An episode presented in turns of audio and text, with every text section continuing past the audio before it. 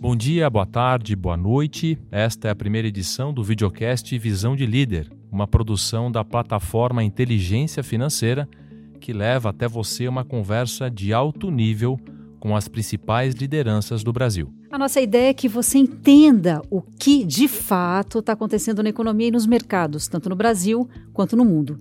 Ouvir quem está acostumado a tomar decisões pode te ajudar a escolher o melhor caminho para que você cuide da sua vida financeira. Eu sou o Leandro Model, o CEO da Inteligência Financeira. E eu sou Sônia Dias, editora da IF. E nós estamos aqui para trazer o olhar e análise dos líderes mais bem-sucedidos do país. Tem meia horinha para entender o Brasil e o mundo de um jeito diferente?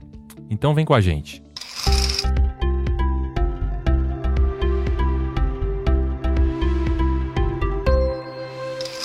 Antes de seguir, você conhece a IF? Na IF você encontra informação de qualidade para conhecer os melhores caminhos para você cuidar bem do seu dinheiro. É só acessar inteligenciafinanceira.com.br e conhecer os conteúdos e análises sobre o que move o mercado e impacta o seu bolso. A IF torna simples o complicado. Muito bem, agora que você já entendeu o peso desse videocast da inteligência financeira, eu apresento o nosso convidado de hoje. Ele é considerado um dos maiores executivos do Brasil nas últimas décadas. Para muitos no mercado, e eu já vi isso algumas vezes, uma lenda viva. Recebeu inúmeros prêmios e reconhecimentos ao longo da carreira, entre eles o de banqueiro do ano de 2011 pela prestigiada publicação Euromoney. É também o maior vencedor até hoje do Prêmio Executivo de Valor, concedido pelo Jornal Valor Econômico aos principais executivos brasileiros desde 2001. Nos 23 anos em que ele liderou a sua empresa, o valor de mercado cresceu, acredite, 2.200% em dólar. Eu acho que com essas pistas você já sabe quem é, né? Nós temos o prazer de receber aqui, nessa estreia do Visão de Líder, o co-presidente do Conselho de Administração do Itaú Unibanco, Roberto Setúbal. Roberto, obrigado por estar aqui com a gente. Prazer é todo meu, Leandro. Muito bom estar aqui nessa estreia do Inteligência Financeira.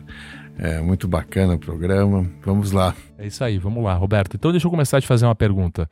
É, como é que você se classifica hoje em relação às perspectivas para o Brasil pensando no longo prazo? Não quero colocar aqui palavras na sua boca. A gente costuma perguntar: está otimista, está pessimista? Como é que está? A gente queria ouvir o que, que o Roberto pensa do Brasil nos próximos anos.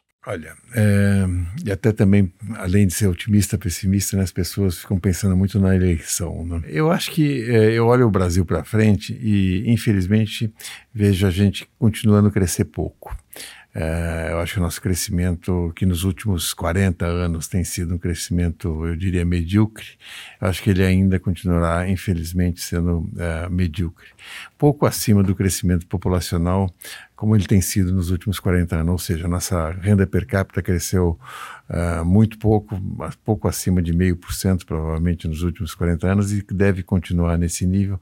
Portanto, um crescimento aí por volta de 1 a 2% é, nos próximos anos. Eu acho que para mudar esse quadro a gente precisaria ter mais reformas mais profundas, enfim, um arcabouço macroeconômico aí, fiscal, monetário é, e, e, reformas bastante diferentes do que nós temos hoje. E precisa também considerar que para fazer tudo isso, isso também demora algum tempo para você ter é, o impacto disso na economia. Portanto, mesmo que a gente fizesse isso, digamos, no momento hoje, a gente demoraria alguns anos, três, quatro, cinco anos, para que os resultados disso aparecessem, para que a gente pudesse ter um crescimento mais acelerado, digamos, 3, 4, 5%. Tá? É, deixa antes de passar a palavra para a gente fazer uma pergunta sobre isso. É, como é que faz para sensibilizar a sociedade brasileira de maneira geral, para a importância dessas reformas e dessas mudanças. Você vê o que aconteceu, por exemplo, com a própria reforma da Previdência, que durante muito tempo foi tabu, mas parece que isso foi amadurecendo, amadurecendo, amadurecendo, e a gente conseguiu fazer uma boa reforma da Previdência, por tudo que eu leio, okay, dois, três anos atrás. Né? Como é que se faz para conseguir é, trazer a sociedade para junto desse tipo de demanda, Roberto? Acho uma ótima questão. É, é um processo político. É, e como todo processo, ele exige uma conscientização é, política, que precisa que as forças políticas se alinhem e se conscientizem que temos um problema e que precisamos resolver esse problema e precisa é, dar prioridade a isso. Não vejo o Brasil dando prioridade ao crescimento. É, vejo, vamos dizer assim, quando a gente vê as discussões políticas que ocorrem no Brasil, de uma forma geral, elas são muito curto-prazistas querendo resolver os problemas imediatos, discussões muito é, imediatas. Você vê as discussões do orçamento no Brasil, o orçamento é uma peça fundamental nessa, nesse caminho. As discussões de reforma são muito imediatistas, interesses é, muito de segmentos da sociedade, interesses muito visando a próxima eleição é, e não um interesse de médio e longo prazo, porque as reformas, e, e quando você está falando de para atingir um crescimento de 3, 4, 5%, você necessita de mudanças muito profundas é, que tipicamente há perdedores e ganhadores, é, e elas normalmente demoram algum tempo para causar impacto. E o político, normalmente, ele está olhando a próxima eleição. Tá? Então, é muito difícil você conseguir dar prioridade para alguma coisa que vai impactar alguém que vem uh, num, num, momento posterior àquele mandato dele. Né? Então, acho que esse é um, um, grande problema que nós temos aí no nosso sistema político. E, enfim, é parte da democracia. Então, essa consciência, eu acho que é, é de existir, como, por exemplo, a reforma previdenciária que você mencionou, ela demorou alguns mandatos aí de alguns presidentes para que a gente conseguisse uh, aprová-la. Né? Ela foi muito discutida em vários momentos da, a gente viu ela sendo discutida em vários momentos até que tomou-se consciência e conseguiu-se aprová-la. Eu acho que é, é, esse processo. E por isso que eu vejo a gente ainda, sabe, alguns anos de crescimento baixo, porque eu acho que não existe essa consciência, essa priorização do crescimento econômico. Tá? Não vejo isso como uma prioridade. Quando você olha, nós estamos aí no, iniciando aí o momento de uma campanha política para presidente, não vejo os presidentes, os, os candidatos principais falando em crescimento econômico. Não vejo. E Roberto, e o contrário, qual que é o peso do curto prazo nas decisões do dia a dia, pensando sempre no empreendedor, na, na pessoa que tem uma pequena empresa e olha muito para o de hoje, para o agora. O que, que, você diria? Ele tem um peso, de fato? Sim, uh, especialmente no Brasil, onde nós temos uma, vamos dizer assim, uma volatilidade muito grande. As, uh, no, as coisas no Brasil mudam muito rápido, o cenário econômico muda muito rápido. Você veja a subida que nós tivemos de juros esse, nesse último ciclo, foi muito rápida, tá? muito rápida, mesmo para o mercado financeiro, que é muito ágil, foi muita gente pega de surpresa e tudo mais. Né? Então, os ciclos no Brasil são é um zigue-zague, né? Realmente não é nenhuma montanha russa, é um zigue-zague. É muito rápido as coisas e é muito importante estar atento ao curto prazo no Brasil, né?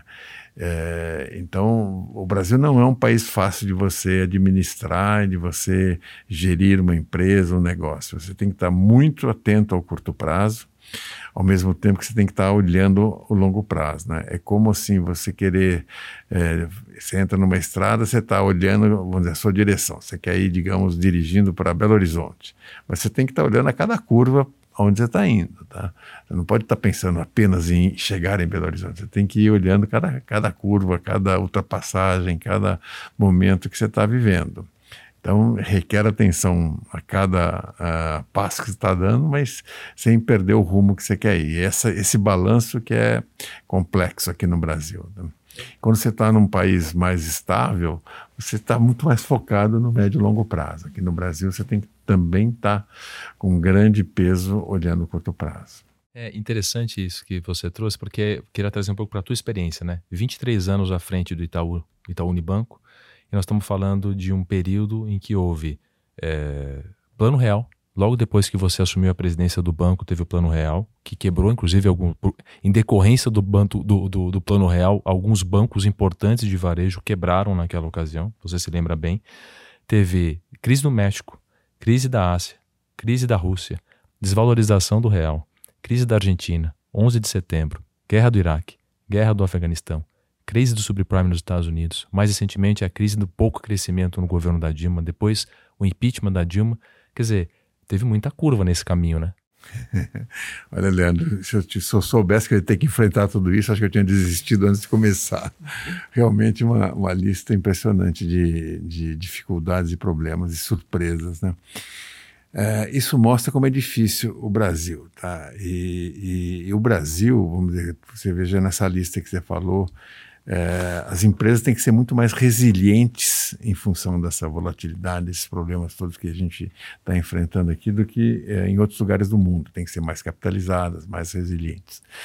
E os administradores têm que ser muito mais ágeis e muito mais preparados para estar olhando variáveis muito diferentes. Né? Não tem que estar só olhando o negócio dele, tem que estar olhando coisas uh, que normalmente em outros lugares você não precisa nem estar pensando nisso. Né? Então, realmente é, é muito difícil. E, e, essa tensão faz parte do executivo de sucesso aqui no Brasil, faz parte das empresas que, que sobreviveram e que sobrevivem é, aqui no Brasil. E é isso, a vida é, aqui já tem que estar, de fato, olhando todos esses aspectos e faz parte do, de tá esse balanço do curto e do longo prazo, esse, essa preocupação em, estar olhando tudo isso é, é absolutamente necessária. Tá? Você não, não conseguirá passar por tudo isso se não tiver é, essa, essa, essa preocupação e essa atenção. Tá? Esse balanço é muito importante. Tá? E ainda falando de tempo, Roberto, o que, que te preocupa no longo prazo em relação ao mundo? O que, que atrai sua atenção? O, o que, que você vem pensando? Esse é um aspecto interessante e importante da sua pergunta, porque a gente aqui no Brasil, como o Brasil ainda é um país relativamente bastante fechado, até eu diria, é, é um país onde é, nós estamos até geograficamente distantes é, do mundo todo praticamente. É, a gente tem de olhar muito para dentro, é um país fechado também, com, do ponto de vista comercial, a gente olha muito para dentro, a gente tenta explicar muitos fatos que ocorrem aqui, quase que exclusivamente pelo que está ocorrendo aqui dentro. A bolsa subiu, a explicação tem que estar tá aqui dentro. A bolsa caiu, o juro subiu, o juro caiu só exclusivamente daqui. Isso não é verdade. Muitas das coisas que acontecem aqui, às vezes tem explicações de coisas que vêm de fora. Evidentemente, quando você tem uma coisa muito grande lá fora, sei lá, a crise de 2008. É, evidentemente, todo mundo é, entende que aquilo influenciou aqui, mas no dia a dia também tem fatores menores que ocorrem lá fora que acabam impactando aqui. E às vezes a gente não presta muita atenção nisso. Tá? E, e é importante também estar atento ao que está acontecendo lá fora, porque elas também impactam bastante o Brasil. Por exemplo, nesse momento nós estamos vendo os juros subindo lá fora nos Estados Unidos eu vejo pouca, eh, pouca observação disso aqui no Brasil nesse momento. Né? E é um, um, elemento que vai ter muito impacto no mundo todo. Tá? É, a subida de juros nos Estados Unidos pelo, pelo Fed, é, ela tem um impacto enorme no mundo todo e vai ter aqui no Brasil. Embora a gente não esteja assim falando muito disso, você abre jornais, pouco se fala disso. É, mesmo na parte financeira do, dos jornais, é, a mídia mais especializada. É, então, o Brasil não acompanha muito isso, tá? Eu acho que deveria acompanhar muito mais, tá? Porque são elementos que acabam influenciando. Dizer, quando os Estados Unidos entram em recessão, e está muito próximo disso, isso tem impacto na atividade econômica no Brasil. É, se tem impacto na atividade econômica do Brasil, os empresários brasileiros deveriam estar preocupados com isso, observando, analisando isso, é, porque isso vai impactar a atividade econômica no Brasil. Não é só uh, as questões macroeconômicas aqui do Brasil que impactam a nossa atividade macroeconômica. Então é um pouco disso, né? Acho que a gente tem que estar olhando para fora também, né? E, e, numa perspectiva de mais, mais estrutural, vamos dizer assim, nem necessariamente de longo prazo, mais estrutural que temas que te preocupam olhando no horizonte para o mundo? Então, por exemplo, tem discussões sobre democracia, sobre a democracia liberal, é, tudo o que, o que aconteceu nos Estados Unidos no ano passado, no dia 6 de janeiro, é, aquela invasão ao Capitólio. Esse tipo de tema te preocupa e como é que ele impacta próprio, próprio, os próprios ajustes do capitalismo, né? Porque eu acho que isso, isso é, é, muito importante, o capitalismo tem sido muito hábil e, e, o que tem funcionado é esse ajuste do capitalismo dentro dele mesmo. Mas aí chegam alguns momentos que parece que as coisas ficam mais tensas, como isso que a gente vive hoje, não? Eu vejo assim, eu acho que nós tivemos é, os últimos 40, 50 anos espetaculares para o capitalismo, tá? especialmente depois do fim da Guerra Fria, houve eh, todo esse processo de globalização, uh, os ganhos de produtividade no mundo foram espetaculares, a paz no mundo da integração da China e do Oriente com uh, o Ocidente, que possibilitou essa globalização, esses ganhos de produtividade. E os ganhos de produtividade, sem dúvida, contribuíram para uma inflação muito baixa, porque, uh, vamos dizer assim, os bens de consumo, de uma forma geral, toda a produção de, sei lá, desde automóveis, uh, televisão, todos os eletrônicos, tudo isso caíram de preço em termos reais brutalmente, muito em função da globalização, além de toda a tecnologia é, eletrônica, chips, tudo isso que se desenvolveu, tudo isso trouxe ganhos de produtividade enorme que ajudaram muito a reduzir o preço no mundo de tudo. Quer dizer, o mundo viveu um período de 30, 40 anos deflacionário. E isso possibilitou juros muito baixos tá? Uh, no mundo inteiro. E, e, e, os juros muito baixos, obviamente, contribuiu muito para o uh, crescimento macroeconômico. Então, esses foram os últimos 30, 40 anos. Quando eu olho para frente, eu já vejo um cenário diferente desse. Tá? É, eu vejo, vamos dizer assim, uma tendência à desglobalização. E por quê? Porque eu vejo a relação Estados Unidos-China, que são as duas, vamos dizer, principais é, economias do mundo, muito tensionada nesse momento e tendência é tensionar mais na minha forma de ver. Né? Você vê a questão aí de Taiwan, você vê aí uma certa disputa pela hegemonia econômica no mundo, você vê a questão da Rússia com a guerra na Ucrânia, a Rússia se, é, vamos dizer assim, aliando mais à, à China. É, então você vê uma série de tendências que mostram que a integração é, da China no mundo ocidental, o, o Xi Jinping vamos dizer que uma tendência mais uh, de se distanciar do capitalismo. Então, você vê uma tendência de, uh, vamos dizer assim, um certo atrito entre uh, a China e o Ocidente, né? E com isso, vamos dizer, eu acho que a gente vai ter uma, eu acho que por exemplo, a, a, Taiwan é, é, produz 60% dos chips do mundo. Eu acho que as empresas pra, vão querer diminuir o seu risco de continuar tendo uma dependência desse grau. Uh, então, vai isso para dar um exemplo. Né? Então, a tendência é que haja uma, uma produção fora da, vamos dizer, na margem, as novas fábricas serão construídas fora de Taiwan, provavelmente. Tá? E em tudo, quer dizer, acho que as, os novos investimentos na margem crescentemente serão feitos fora da China e fora da, de Taiwan, fora do Oriente, pelo menos da influência da China. Uh, e, portanto, uh, não seria teoricamente, do ponto de vista uh, macroeconômico, vamos dizer, não seriam os locais mais eficientes, que serão um pouco mais caros. Ou seja, na margem, nós estamos fazendo coisas mais caras um pouco, uh, não são tão eficientes. Então, aquele processo todo de uh, globalização que levou a ganhos de eficiência, produtos cada vez mais baratos, nós vamos viver um pouco do inverso agora. Coisas um pouco mais caras tal, e isso é inflacionário. Tá? Então, é o processo um pouco inverso, com uma tendência de produtos um pouco mais caros ao longo do tempo, tudo isso é um processo, né? É, com juros um pouco mais altos e possivelmente crescimentos mais baixos olhando para frente, tá? E uma tensão geopolítica maior, né? Então eu vejo um pouco isso, assim, como tendência é, olhando para frente no, no mundo, né? Perfeito. Anne, a gente falou bastante de Brasil, de mundo. Vamos falar um pouquinho de Itaú Unibanco? Vamos, vamos lá. Roberto, o Itaú Unibanco é um maior banco da América Latina, uma das melhores empresas para trabalhar, tem milhares de clientes, está no país inteiro, está no mundo todo. O que, que falta para vocês conquistarem? Aonde vocês querem chegar? Eu acho que meu pai costumava dizer assim: é, a gente trabalha botando um tijolinho no muro de, a cada dia, tá? É sempre está sempre construindo, né? Você é, nada acontece assim de uma vez. A gente vai sempre construindo. E, e, tem que continuar construindo sempre, né? É, olhar para frente e construindo.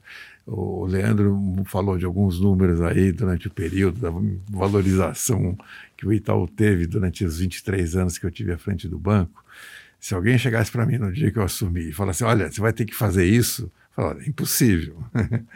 Mas é aquela coisa que você vai todo dia botando tijolinho, tijolinho atrás do outro e vai construindo é, alguma coisa, enfim, que no fim você olha para trás, puxa vida, fizemos tudo isso ao longo desse período, né? E, e é isso, é continuar construindo.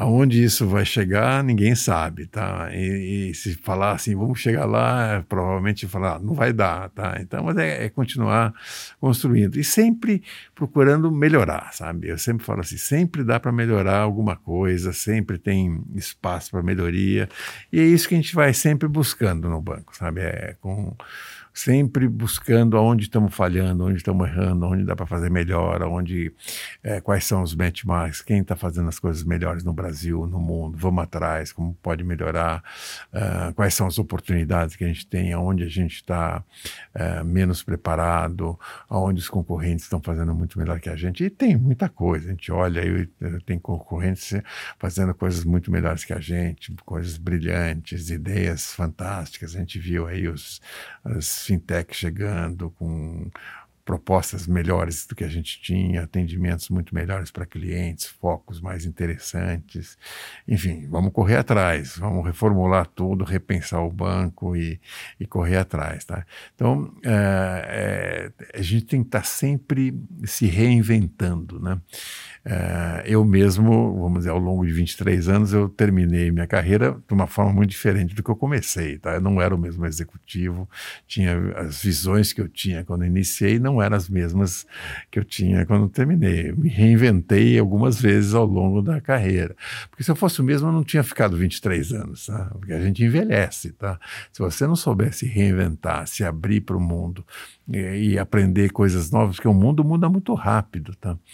É, e a gente tem que se readaptar, estar tá sempre aberto para mudar, para reaprender, para, uh, enfim, para se adaptar às novas questões. Tá?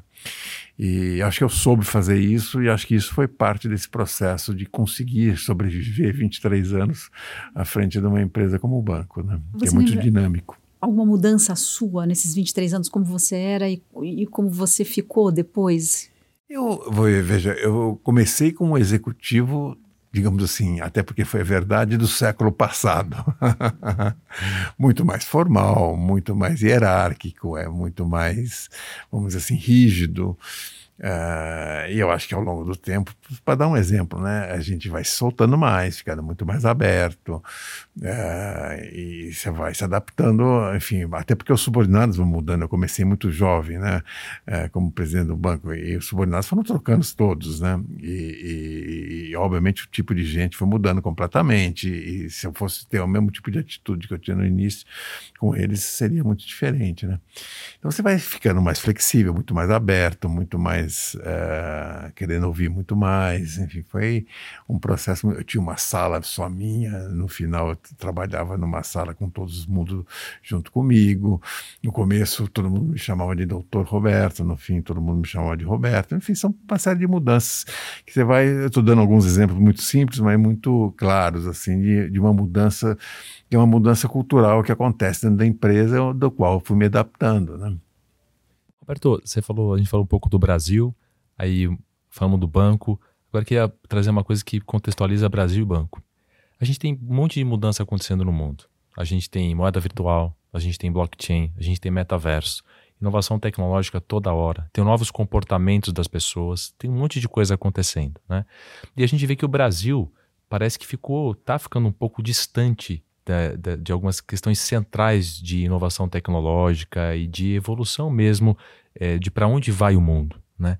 Como é que isso impacta o banco e como é que o banco consegue se inserir nesse contexto de tanta mudança e com uma velocidade cada vez maior? Né? O mundo financeiro, os bancos, de uma forma geral, sempre foram, vamos dizer assim, sempre estiveram meio no centro das mudanças tecnológicas. Tá?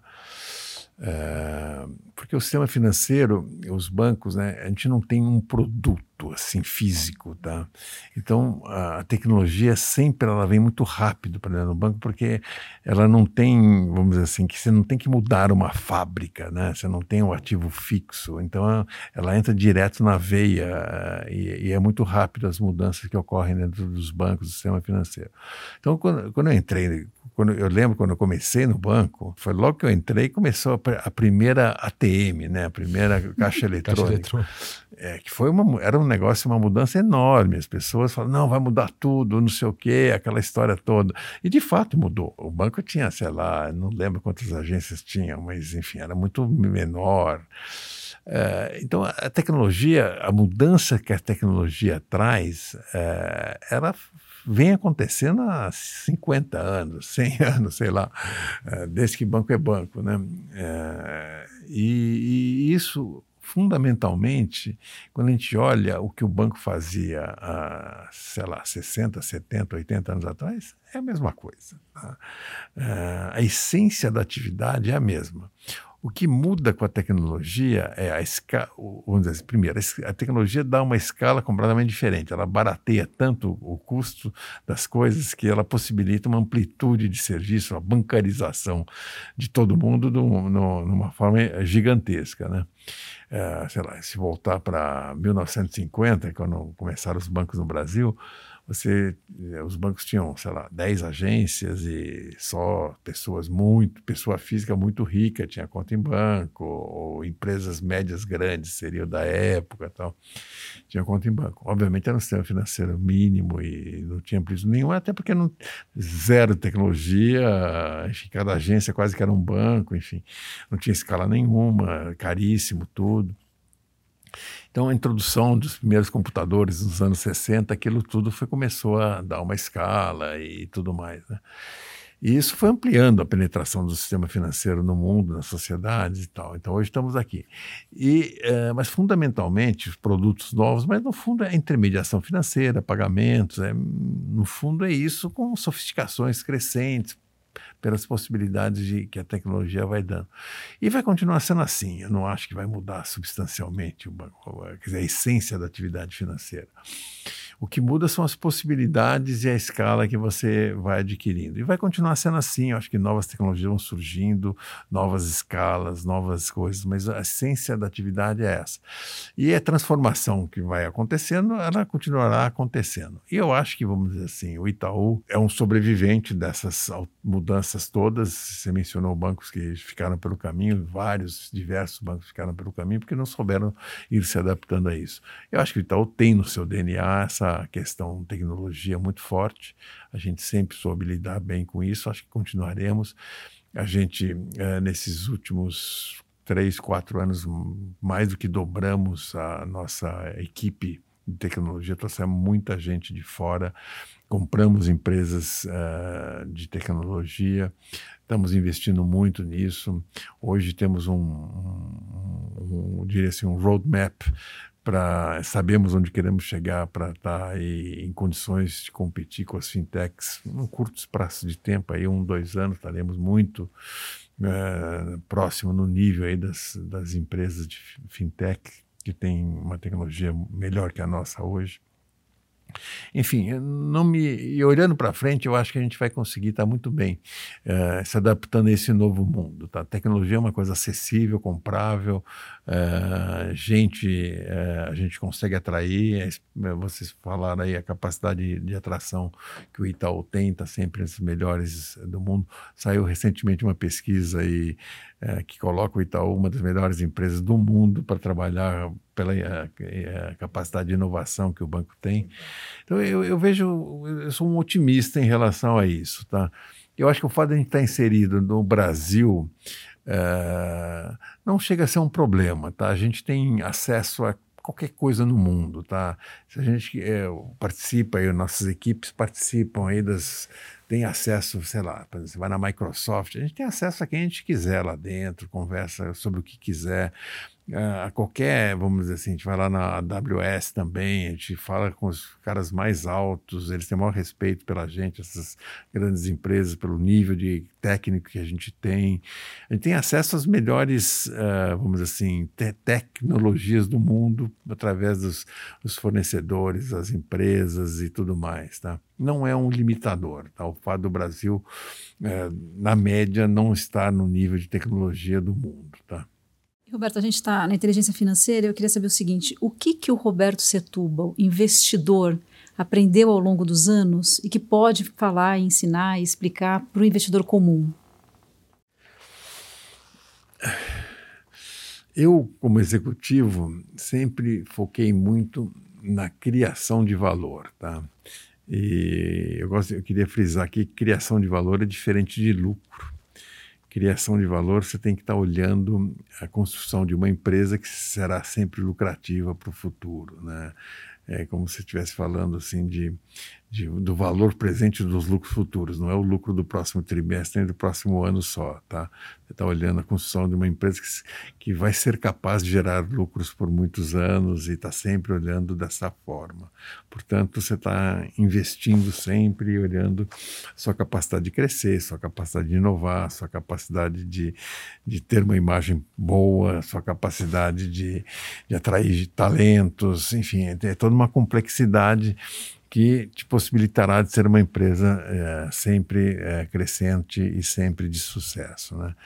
Então você tem que, eu vejo assim, você tem que procurar como investidor empresas é, que tenham essa característica de, de gerar valor, que são empresas que tenham essa consistência no tempo, que sejam empresas que tenham uh, equipes boas, sejam bem geridas, que estejam com uma visão de mercado adequada, uh, porque é o que eu fiz e eu acho que eu fiz uma, eu acho que então é uma super empresa que reflete tudo isso. Então eu acho que é por aí, tá? Eu acho que empresas boas para investir a longo prazo são essas, são aquelas empresas que criam valor para os investidores, tá? Isso, obviamente, não quer dizer que no curto prazo você não possa ter, eh, vamos dizer assim, oportunidades interessantes, tá? Roberto, a gente está caminhando para o final e a gente tem duas perguntas que a gente gostaria de fazer sempre aqui, nesse videocast. A primeira delas é, a gente está falando muito de metaverso, se fala muito de metaverso, né? E aparentemente cada um de nós vai ter o seu próprio avatar no metaverso, que supostamente vai espelhar o que nós somos, né? O Leandro vai estar no Leandro no metaverso também, o Roberto, a Anne e tal. Se você pudesse escolher alguém que não fosse o Roberto Setúbal para ser no metaverso, quem que você escolheria? Olha, Leandro, uh, quem que eu seria? Difícil, viu? Eu precisaria pensar bastante nessa pergunta aí, até porque eu tenho uma, uma certa dificuldade de entender uh, o potencial que esse, essa tecnologia de metaverso, tudo isso, como é que isso vai impactar um pouco a, a nossa vida no futuro, tá? Uh, então eu tenho dificuldade de avaliar e confesso, uh, preciso entender melhor tudo isso. Então você pensa na, na, próxima vez que você vier aqui pra, com a gente, você já vem com a resposta pronta. Tá bom. Agora, você para a gente encerrar, o que é ter inteligência financeira? Ter inteligência financeira, eu acho que é, vamos dizer assim, não é uma coisa simples. É, primeiro é entender como é que funciona uh, o mundo financeiro, é ter informação. Acho que ter informação é importante.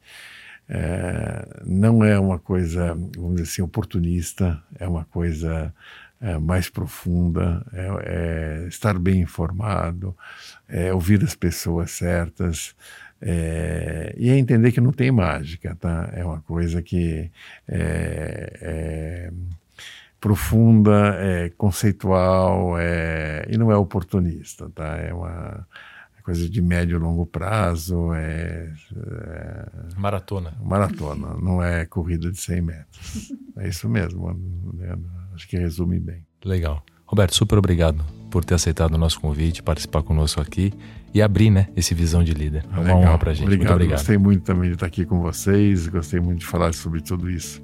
É raro tá, ter uma oportunidade de falar de assuntos tão amplos. Abraço a todos. Obrigado. E você curtiu o nosso papo? Para acompanhar as nossas conversas, basta buscar pelo Visão de Líder nas principais plataformas de áudio. E não se esqueça de seguir a IF nas redes sociais, se inscrever no nosso canal e acessar o nosso site inteligenciafinanceira.com.br. A gente só existe para te mostrar os melhores caminhos e olhares para você cuidar do seu bolso. Eu sou Anne Dias, editora da IF, e apresentei este episódio ao lado do Leandro Modê, CEO da Inteligência Financeira. A gente se encontra no próximo Visão de Líder. Até lá. Valeu, até lá. Obrigado.